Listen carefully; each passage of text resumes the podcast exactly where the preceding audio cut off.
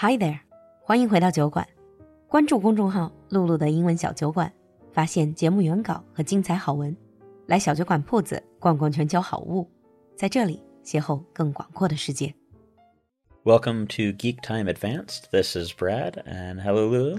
Hi Brad. So we're going to talk a little bit more about the metaverse. Yes. And I start to sense that metaverse, that as we described it, was not exactly what Facebook is now, but maybe this is the direction they want to go. Yeah. into. When we look at like the metaverse and the real world, kind of like what Facebook wants to have is we can have a metaverse where when we are at home, we can mm. use the goggles and we can kind of, kind of like have whatever place we want to live in. Okay. if you ever use like HTC Vive and use their software, you can kind of have your own private little room that's on the top of a mountain. And if mm. you're in there, you kind of feel like you're actually in this mountain and you can look off into the distance. But doesn't that require you to wear the goggle all the time? Yeah. Yeah. Maybe in the future there will be lighter options. Mm-hmm. Maybe not goggles. Maybe something even almost like contact lens. Yeah. Hmm. Well, like Google Glass has tried to do that. And like not many people got along with that. But like one of the things that uh, meta is trying to do is they're trying to kind of incorporate the real world into the metaverse. And so you could use your phone or like glasses or goggles or something like that that you could see. And so you can see everything that's happening in the real world but also have kind of like these things that are belonging to the metaverse Oh, it's like an overlay. Yeah. Uh, it's like an overlayer of sorts. you kind of have two places. You have the overlay of the real world, and then you can kind of have your own like private space that you can kind of build outside of where you actually are. Honestly, it's one of those technologies that when you f- first hear it, you think, wow, that is so cool. But then once you have some time to think about it, you think, this, is, this sounds a bit creepy. Yeah, it is in a way. Because gradually, maybe the line between what's real, what's virtual will be blurred. Mm-hmm. Yeah. Let's talk about that, the issues and the concerns later. Talk about my fears, my nightmares later. But I would think this can change things like, I don't know, real estate. Yeah. So when you look at like real estate as it is now, if you want to buy a house, You have to go and see. you have to go, you have to look at the house. Hmm. You have to, you want to do something. You don't have to, but you should check out the neighborhood, right? You can look around the neighborhood.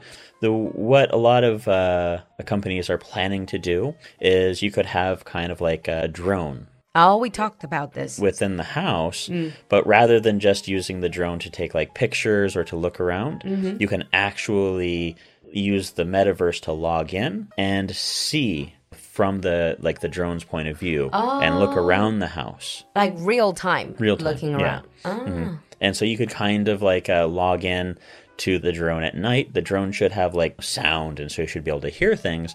And so you could kind of like log in at night, see if you're if there's lots of noise from like the neighbors or something like that.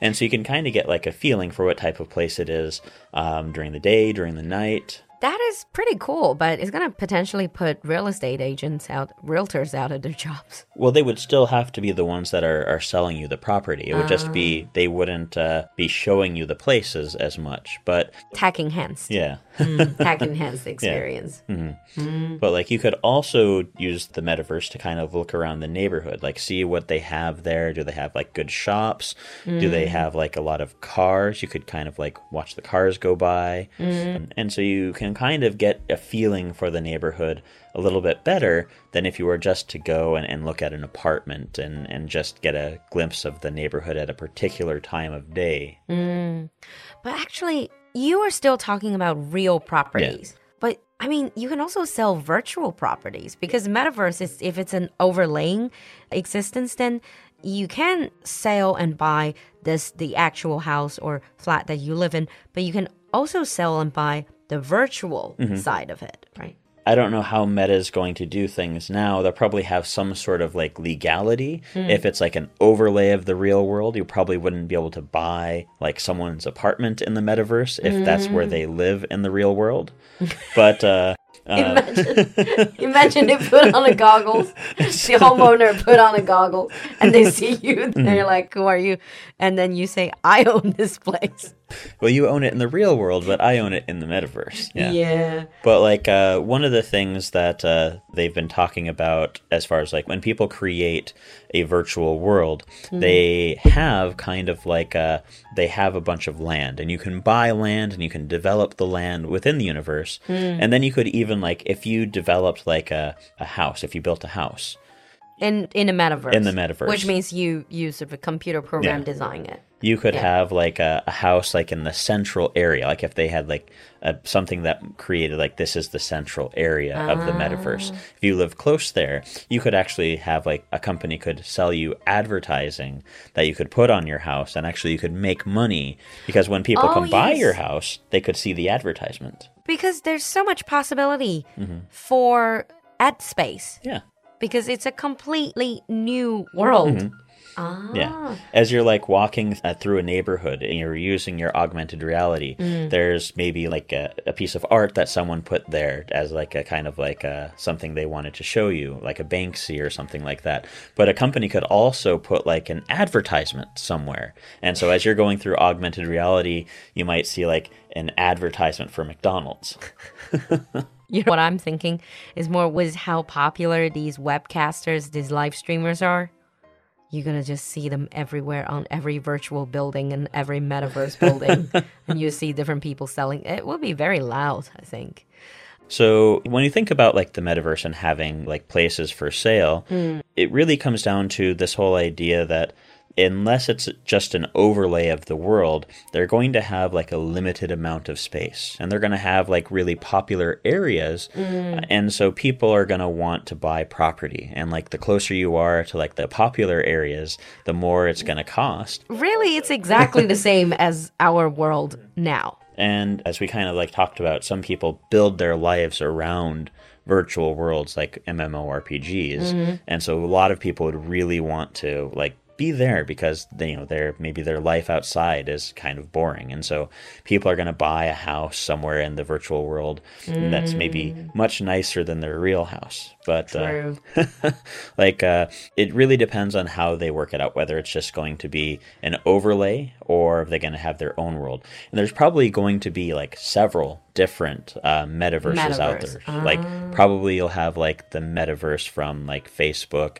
but like the metaverse itself is like the whole concept is an idea Yeah. so you might have like the playstation Yeah, exactly. I was gonna say, I think every game, especially the MMORPG games, uh, each of them creates their own universe, their own world. Yeah. Then that can potentially be a metaverse. And then people who love that game or love to play those roles, they can go to that one. You can be in different metaverse. Yeah, you could just. Uh, it would have to be something like where you log into one and then you log into another one. Ah, Yeah, you just have to do that on your computer or something. I'm pretty sure someone could figure out a way to be in more than one at the same time. yeah. Yeah. Yeah, but then we're going into the alternate universe and then also the multiverse. yeah. But there are many concerns. Honestly, hearing about all this, I think our addiction to being plugged in or even jacked in Yeah. would be unthinkable. I mean, like, uh, if you. There's a lot of addiction issues when it comes to the internet as it is. People build their life around a character that they have on a game. And when you turn that character into yourself, and you are in the virtual reality world. And it's not just you put you know you have your own like avatar skin on and mm-hmm. uh, people can see you as you want to be seen Yeah. and then you're there and you can just be whoever you want to be and then you don't have to leave the world unless it's just for like cooking or whatever but you could have someone else cook for you Yeah, this reminds me of this thought experiment I talked to TJ about in our philosophy segment about mm. would you like to be plugged in to a pleasure machine? This Yeah. is essentially the ultimate pleasure machine mm-hmm. that you can be whoever you want to be. Yeah, but there's also other things that I'm a bit worried about. It's although this all sounds fun, all sounds so adventurous, but it actually alienates people Definitely. because you can be whoever you want to be, but don't you lose even more of that real touch mm-hmm. with real flesh and blood people? Yeah. Like you're going to be disconnected because you have to you actually have to see people, right? You have to actually touch people. It's like uh it will kind of have this negative feeling because there's going to be people who live their entire life within the metaverse almost. Like they don't know what it's like to actually hug a person or something like that. Yeah. They they'll go home, you know, even if they're working, right? They may spend their entire workday in their home. Like they may just have things delivered to their home. Yeah, if you think it's bad enough for us in the future, we might adopt this lifestyle. Think about future when kids who are born in the future that actually grow up Yeah. in the idea of metaverse. Human existence will probably change forever. Quite a bit. Yeah. And then also, I would worry about potential security issues because mm. you can be hacked even more. Like your entire life, your entire persona can be hacked. And what happens when like when we look at the way VR can be used like some games for example like TV shows and games cause people to have epileptic you know moments mm. seizures this there could be other issues with being plugged into the machine and having like light beamed into your I eyes all the know. time you know, there could be other issues with that as well A new age for digital zombies. digital zombies or maybe digital viruses that actually affect people Wow. Okay, thank you for the nightmares, but I think we're going to stop here. And uh, that's certainly a lot to think about. Metaverse is one of the hottest topics now, and I'm sure many of you probably know more, a lot more about it than we do. Share with us in the comment section what you think. What are your worries? What are your dreams? Thank you again, Brad, for coming to the studio. no problem We'll see you next time. have a good night everyone Bye.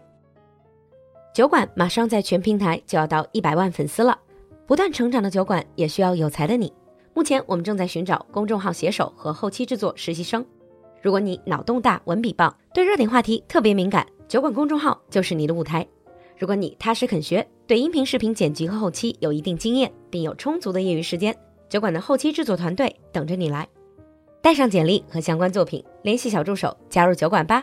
微信号是 l u l u x j g two，l u l u 就是露露，x j g 是小酒馆的汉语拼音首字母，最后一个数字二，l u l u x j g two。